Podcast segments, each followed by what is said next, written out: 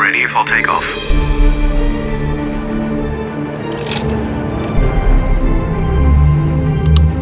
Luftraum, der Luftfahrt-Podcast mit Christopher Scheffelmeier. Erste Folge im neuen Jahrzehnt. Und bevor wir loslegen, kurzer Hinweis in eigener Sache. Kleinigkeit ist neu in diesem Jahr. Luftraum gibt es nicht nur in der Podcast-App eures Vertrauens, sondern jetzt neu auch bei Plane Mania. Das ist eine neue Videoplattform für Leute wie uns, die die Welt der Luftfahrt spannend finden. Da gibt es interessante Dokus und äh, auch diesen Podcast könnt ihr euch da anhören. Plane Mania ab sofort auf YouTube. Jetzt aber richtig rein in die Folge 12 und die kommt diesmal nicht aus der zivilen Luftfahrt, denn ich war bei der Bundeswehr und habe im schleswig-holsteinischen Hohn das Lufttransportgeschwader 63 besucht. In der Flotte Transalmaschinen, also echte Oldtimer der Luftwaffe. Die Anreise war schon mal ganz spannend. Es gibt da einen richtigen Checkpoint, eine kurze Ausweiskontrolle, dann ging es rauf auf den Fliegerhorst und da gibt es alles, was ein Flughafen haben muss. Ein Tower, einen großen Hangar und auch Werkstätten für die Flugzeugwartung. Der Mann, der mir alles gezeigt hat, war der Pilot Pilot und Oberstleutnant Oliver Zimmermann. Und erste Frage, was steht aktuell auf dem Flugplan? Heute haben wir ein, zwei Einsätze. Einer geht nach Orléans, einer nach Sigonella. Das ist halt ähm, im Rahmen des äh, EATC, das ist Europäische Air Transport Community ist das. Also wir haben uns zusammengeschlossen mit anderen Nationen und äh, tauschen Ladungen und freie Kapazitäten untereinander aus. Und wir fliegen halt heute für dieses Europäische Lufttransportkommando mit zwei Maschinen Ladung, einmal nach Sigonella in Italien und einmal nach Orléans nach Frankreich, weil da die Transall heute das bestgeeignete Mittel ist, um diese Ladung dahin zu fliegen. Dann äh, haben wir selbst am Platz noch Trainingsflüge, die stattfinden, um unsere Besatzungen auszubilden. Jetzt hat die Bundeswehr ja auch den A400M. Was kann die Transall besser als das neue Flugzeug? Ja, zum Beispiel heute das Beispiel mit dem Flug nach Orléans. Da wird einfach nur Ladung irgendwo hingeflogen. Das könnte der A400M eigentlich besser, weil er viel mehr zuladen kann. Aber der Flugplatz in Orléans ist heute aufgrund von Baumaßnahmen nur eingeschränkt nutzbar und da muss man auf so einer kleinen Nebenbahn landen. Und dafür ist die Transall halt bestens geeignet, weil wir halt mit ganz kurzen Lande- und Startbahnen auskommen. Ähm, wir können auch mit der Transall ja auf behelfsmäßig vorbereitete Plätze gehen. Das kann gewalzter Schotter sein. Ähm, wir haben in Dänemark äh, am, haben wir Strandlandungen gemacht sogar schon mal Jan Mayen äh, auf Schnee gelandet, gestreuten. Ähm, da ist die Transall halt super für geeignet, um auf behelfsmäßig vorbereiteten Flugplätzen, die auch sehr klein sind, und am Boden auch kaum äh, Infrastruktur bedürfen. Also wir brauchen nicht notwendigerweise eine Fahrgasttreppe, einen Finger zum Andocken oder halt Beladegerät. Da kann man halt mit der Transall halt super operieren. Und wir sind halt äh, geschützt. Das heißt, wir haben eine Selbstschutzanlage drin und können halt auch äh, gegnerischer Bedrohung sozusagen ja, entgehen. Und da ist der A400M noch in der Entwicklung und noch nicht komplett ausgereift. Kann man das so ein bisschen detaillieren, ohne jetzt irgendwelche Geheimnisse zu verraten? Was genau ähm, kann hier äh, an Luftabwehr gemacht werden? Ja, wir können gegen radargestützte äh, Raketen äh, Störmaßnahmen machen und gegen Infrarot, also hitzesuchende äh, Waffen können wir uns schützen. Wir haben einen ballistischen Schutz, das heißt, wir haben äh, Panzerplatten unterm Cockpit und haben den Laderaum äh, zum Großteil geschützt, sodass hier Passagiere, auch wenn wir ganz normal beschossen werden, ähm, halt geschützt sind mit Kevlarmatten und Panzerschutz. Äh, und tatsächlich ist eben auch hauptsächlich aber der Schutz gegen die Infrarot- und Radarraketen ähm, das beste Mittel, weil weil wir da Täuschkörper ausstoßen können, die dann eben nicht auf das Triebwerk des Flugzeugs reagieren oder auf unser Radarbild, ähm, sondern das können wir täuschen und entgegen somit dieser Bedrohung. Das ist gerade für Einsatzgebiete halt super wichtig, um Soldaten, Passagiere, Politiker geschützt von A nach B bringen zu können. Jetzt sind wir gerade hier im Laderaum und äh, sieht natürlich ganz anders aus als jetzt der äh, Airbus Urlaubsflieger. Also es, es, riecht auch so ein bisschen nach Museum, finde ich. Äh, was kann ich hier äh, hinten alles drin transportieren? Also ich sehe zum Beispiel unter uns hier so eine äh, Schiene.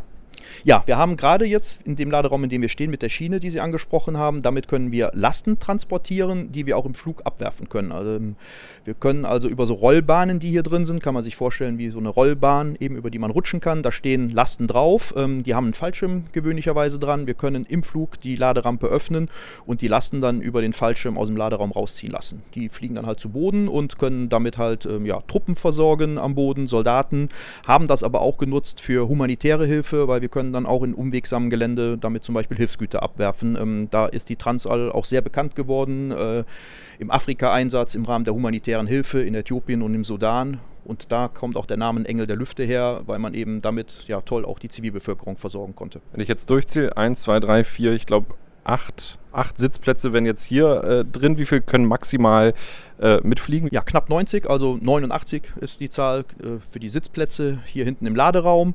Und die sitzen halt recht unbequem in vier Reihen, also immer zwei gegenüber, ähm, auf so eine Art Hängematten, Hängebänke, die natürlich auch sicher sind und Luftfahrt zugelassen, auch angeschnallt. Äh, aber es ist halt alles sehr leicht und auch für uns leicht einrüstbar. Wir können die Bänke halt äh, sozusagen mittransportieren und dann erst äh, ja, entsprechend der Anzahl der Passagiere aufbauen und einrüsten und behalten halt so immer noch genügend Platz, um noch zusätzlich Ladung mitnehmen zu können. Weil das ist ja auch so eine Spezialität der Transall, dass wir halt äh, sehr variabel sind. Wir können auch im Einsatz noch oder bei der Zwischenlandung ein Flugzeug schnell umrüsten und halt entscheiden, Passagiere, Ladung oder beides. Ähm, das ist halt immer möglich. Aber schon sehr rustikal. Also In-Flight Entertainment ist auf jeden Fall nicht mit dabei. Muss man dann schon ordentlich Sitzfleisch haben wahrscheinlich. Ja, das muss man. Da ist äh, jeder selbst, glaube ich, äh, ja, angeraten, sich zu versorgen. Aber das ist ja auch im Zeitalter der ja, iPads, Handys und so weiter versorgen sich die Soldaten vorher schon selber. Wir sind bei so einem alten, robusten Flieger auch kaum Störungen unterlegen, wenn einer sein iPad oder sein Handy einschaltet. Also natürlich zum Start und Landung, wie bei jedem zivilen Flieger, muss es aus sein, aber ansonsten äh, kann es gerne jeder nutzen. Der Flieger ist so robust, der hält auch sowas stand. Ja, vor allem der Flieger ist ja auch schon ordentlich alt gebaut, äh, Anfang der 70er, heute noch im Einsatz, also ein richtiger Oldtimer. Sind die Flugzeuge noch im 1A-Zustand? Die sind im 1A-Zustand. Äh, klar ist das Baujahr von so einem Flieger irgendwann Ende der 60er, Anfang der 70er, aber die sind ja permanent durch große Wartungsintervalle gegangen. Man kennt sie aus dem Zivilen, die werden ja teilweise mit Lack ab bis ins Einzelteil zerlegt und wieder neu zusammengesetzt. Und spätestens alle, ja, maximal 15 Jahre ist es immer her bei so einem Flugzeug, so ein D-Check und deswegen sind die im 1A-Zustand ähm, und das entspricht nicht dem Bauart. Es ist eigentlich fast alles erneuert.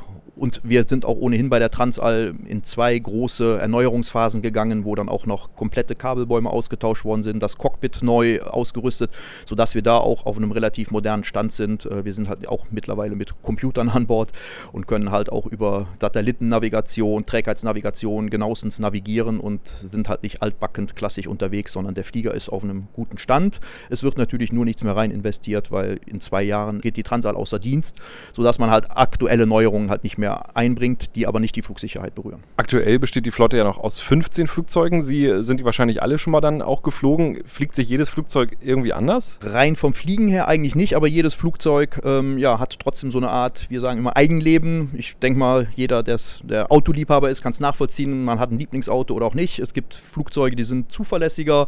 Ähm, man hat Erinnerungen, äh, die man mit Flügen und die, mit, mit diesem Flugzeug verbindet. Ähm, ja, ähm, es fliegt sich eigentlich jedes Flugzeug gleich, aber die Emotionen, die dabei sind, sind doch anders. Und manches Flugzeug ist auch ein bisschen zuverlässiger als das andere. Dann würde ich jetzt vorschlagen, wir gehen einmal raus, dann können wir uns äh, von außen die Transall nochmal anschauen. Da muss man aufpassen, dass man hier sich nicht den Kopf stößt. Die Tür, die ist nämlich nicht ganz so groß wie bei einem Airbus oder einer Boeing. So, und jetzt sind wir draußen. Man sieht, das Flugzeug wird versorgt mit Strom. Vielleicht ja, so ein, zwei Worte mal zum Flugzeug. Also auf jeden Fall logisch keine Turbinen, sondern Propeller. Genau. Ähm, der Schein trügt, die Turbine ist da drin und der Propeller draußen. Also wir haben eine Turbine, die einen Propeller antreibt. Also wir sind halt kein Jetflugzeug, sondern ein Turboprop-Flugzeug nennt man das. Ähm, sodass die Turbine halt den Propeller antreibt, was für uns halt ähm, deutlich besser ist, weil das Flugzeug dadurch wendiger und agiler ist. Man kann halt über den Propeller, äh, kann man halt äh, sehr schnell ein Flugzeug abbremsen. Man kann rückwärts rollen, was mit dem Jet-Triebwerk nicht möglich ist, ähm, was auch gerade für kleinere Behelfsflugplätze halt super ist, weil wir brauchen nicht wie der zivile Flieger, was man vom Urlaubsfliegen her kennt, ein Fahrzeug, das uns zurückdrückt, also Pushback, sondern das können wir halt alles aus eigener Kraft. Ich kann halt rückwärts rollen, äh, um die Ecke, wie ich will, da ist der Propeller schon super. Und der Propeller ermöglicht uns halt auch ähm, sehr schnell die Wirkung vom Triebwerk praktisch in die Luft umzusetzen, sodass wir halt auch mit sehr kurzen Flugplätzen, ähm, mit kurzen Start- und Landebahnen äh, ja, operieren können. Und der Jet braucht halt deutlich länger, bis er auf Geschwindigkeit gekommen ist. Das geht bei der Transall halt super schnell durch den Propeller. Genau, das ist ja auch die Spezialität dieses Flugzeuges. Das ist genau die Spezialität, dass wir auf kleine Flugplätze, äh, auf die sonst normalerweise ein Flieger in dieser Größe nicht landen kann, halt äh, auch landen können und starten. Ähm, das reicht, das ist das Niveau eines Sportflugplatzes im Endeffekt.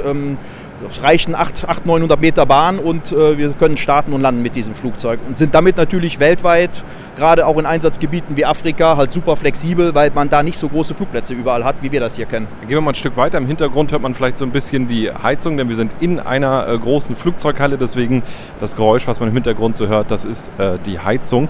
Jetzt stehen wir direkt unter den Tragflächen und ähm, stehen vor den Fahrwerken und das ist so eine große Wulst an der Seite dran. Ist das auch äh, der Bereich, wo dann diese Flugabwehr ähm, drin verbaut ist? Nee, die Flugabwehr ist oben auf dem Cockpit drauf verbaut. Da sind äh, die Flugab und unter den Flügeln, da sieht man so Träger, man sieht manchmal aus wie Raketen am Ende oder Zusatztanks. Da sind aber die Täuschkörper eingebaut. Ähm, hier sind wir nur vor dem Fahrwerk, da ist das komplette Fahrwerk drin und der Wulst sieht so aus, weil dort ein riesen Federbein drin ist, ähm, das uns ermöglicht halt auf unebenen Flugplätzen im Endeffekt die Unebenheiten, Bodendellen, Schotter, Steine abzufedern. Äh, und das sieht man ja auch an den Reifen. Äh, das sind halt auch Reifen, sieht fast aus wie ein Plattfuß. Äh, kennt man ja von zivilen Fliegern auch nicht. Wenn ich in Urlaub fahre, da ist der, man merkt es Schön auch. prall, ist, ja. Genau, ne, der ist, ist prall aufgeblasen und man merkt es ja auch, wenn man über die Start- und Landebahn rollt manchmal. Ähm, und hier, das sieht halt aus wie ein Platzfuß. Das ist, weil das Niederdruckreifen sind. Die sind halt in der Lage, eben auch Bodenunebenheiten auszufedern im Endeffekt oder halt nicht zu platzen, wenn wir halt auf Schotter und Steine landen. Das ist halt speziell auch geeignet, ähm, um auf behelfsmäßig vorbereitete Plätze runterzugehen. Und das, Okay. ja. und dass wir unter dem Flügel sitzen, ist ja auch eine Besonderheit. Also äh, im zivilen Flieger ist der Flügel ja unten angebracht am Rumpf und hier haben wir einen Hochdecker. Ähm, das ist halt auch gut für behelfsmäßige Flugplätze, weil wir halt im Endeffekt äh, die Bodenfreiheit haben. Jo, dann gehen wir mal nach hinten. Hier sehen wir jetzt die äh, Laderampe. Ja, genau.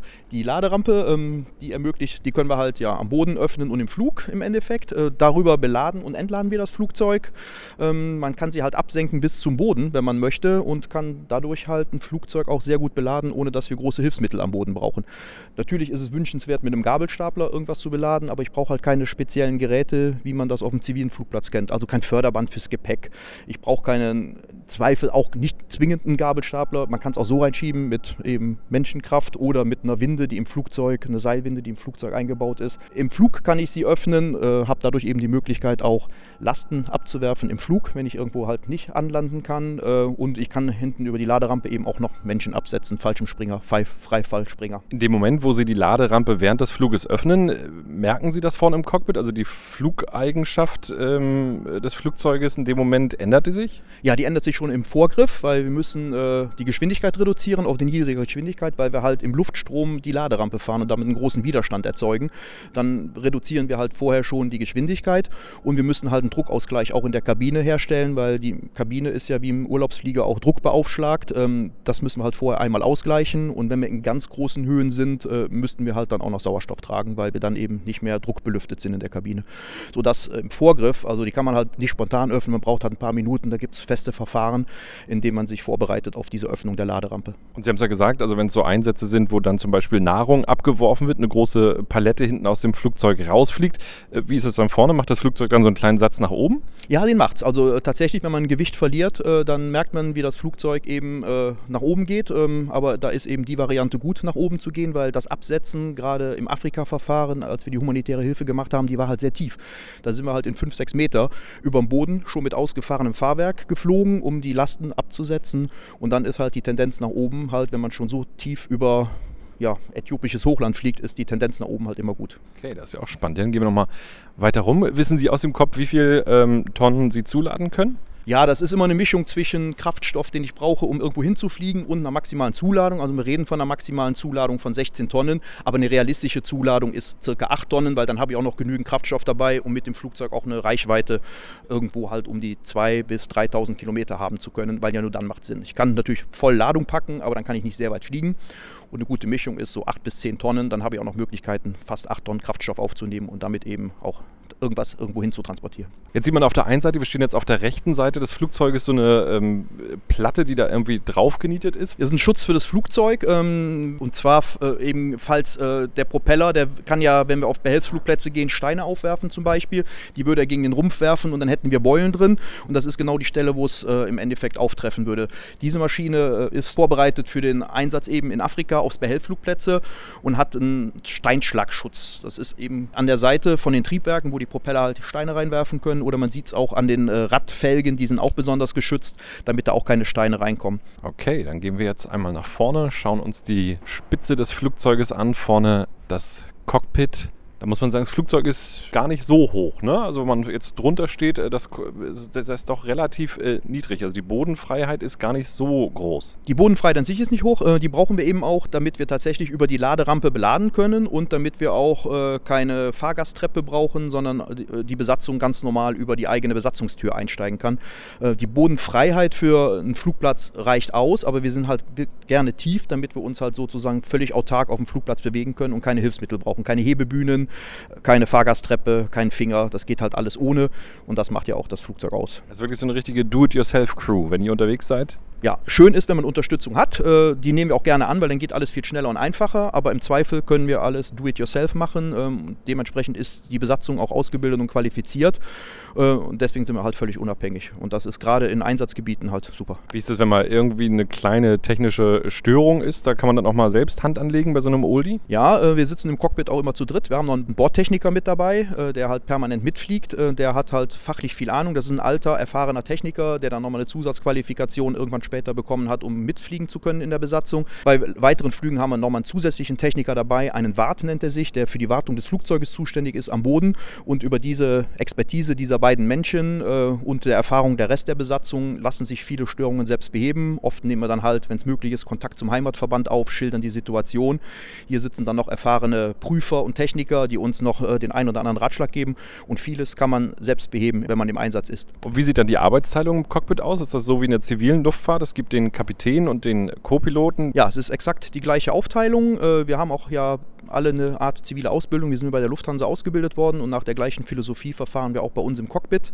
Äh, bei uns sind nur die Namen ein bisschen anders. Also Co-Pilot gibt es auch, klar. Bei uns ist der Kapitän der Kommandant und die Aufgabenteilung ist dann tatsächlich auch beide fliegen. Man geht ja manchmal davon aus, der Co-Pilot, der fliegt nicht, der funkt ja nur, aber wir teilen uns die Teilstücke immer auf. Nur der Kommandant, der Kapitän hat halt die Gesamtverantwortung und ansonsten äh, ist es völlig gleich zur zivilen Fliegerei. Äh, wir haben, wie gesagt, zusätzlich nur noch den Bordtechniker mit an Bord, der uns halt äh, im Bereich der Technik unterstützt und natürlich für taktische Einsätze nochmal einen zusätzlichen Bediener für die Selbstschutzanlage, der mit im Cockpit sitzt. Das hat natürlich ein ziviler Flieger auch nicht. Aber das heißt, Sie haben persönlich bei der Lufthansa gelernt? Ja, wir waren alle an der, die Bundeswehr lässt ihre Transportflugzeugführer an der Lufthansa Verkehrsfliegerschule in Bremen ausbilden. Warum ist es dann die Transall geworden und nicht der A380? Also sind Sie ähm, Pilot geworden, um Pilot zu sein oder war irgendwie der Wunsch da zur Bundeswehr zu gehen? Was äh, überwiegt da? Bei mir war damals der Wunsch nach der Schule Pilot zu werden. Die Lufthansa lag im Einstellungsstopp, hat keinen eingestellt, hatte den Test bei der Lufthansa gemacht und habe dann dort die Alternative eröffnet bekommen. Man kann es ja auch noch bei der Bundeswehr Bundeswehr versuchen. Und das habe ich dann auch gemacht, zumal es ja wirklich die gleiche Ausbildung war und habe eigentlich erst im Nachhinein festgestellt, ähm, dass der Weg, den ich durch Zufall eingeschlagen habe, eigentlich für mich der viel schönere war, weil ich hier eine ganz andere Art und Weise der Fliegerei, ähm, des Zusammenseins mit den Besatzungen erlebt habe, die ich glaube ich zivil nicht erlebt hätte. Also klar ist es auch schön, äh, Ferienflieger, Geschäftsleute von A nach B zu fliegen, aber das, was äh, bei der Transall auf mich zugekommen ist im Rückblick in den letzten Jahren, ist halt wirklich weltweiter Einsatz mit viel Spontanität. Ähm, ich musste viel improvisieren organisieren. Ich hatte immer tolle Besatzungsangehörige um mich rum und das war eine wirklich tolle Zeit. Und ich glaube, diese Vielfalt auch, die man mit der Transall bedienen kann, von Lasten absetzen über Fallschirmspringer, im Tiefflug mit dem Flugzeug ähm, ja, in Einsatzszenarien zu fliegen, ähm, ja, oder Ladung einfach manchmal auch ganz normal von A nach B zu transportieren, wie eben der Ferienflieger oder der, Trans oder der Frachtflieger. Ähm, diese Mischung insgesamt, die ist halt super toll. Ein Mann, der seinen Job liebt. Oberstleutnant Oliver Zimmermann. Wir haben noch eine ganze Zeit lang weitergeredet, sind dann auch noch reingegangen ins Cockpit der Transall und da habe ich ihn dann auch gefragt, ob er schon mal Angst hatte bei seiner Arbeit. Und damit das heute alles nicht zu lang wird, habe ich daraus nochmal einen zweiten Teil gemacht. Freut euch also auf Part 2 vom Lufttransportgeschwader 63 in Hohn. Ganz viele Bilder von dort gibt es bei Insta und auf Facebook. Auch da findet ihr Luftraum. Freue mich, wenn ihr mir auch dort folgt. Und ja, für noch mehr spannende Themen rund ums Flugzeug besucht auch Plane Mania. Gibt es auch bei Facebook, vor allem aber auf YouTube. Ich hoffe, euch hat es gefallen. Wenn ja, schreibt mir, wenn nicht auch. Und wir hören uns dann beim nächsten Mal schon wieder. Luftraum, der Luftfahrt-Podcast mit Christopher Scheffelmeier. Parking Brake Set.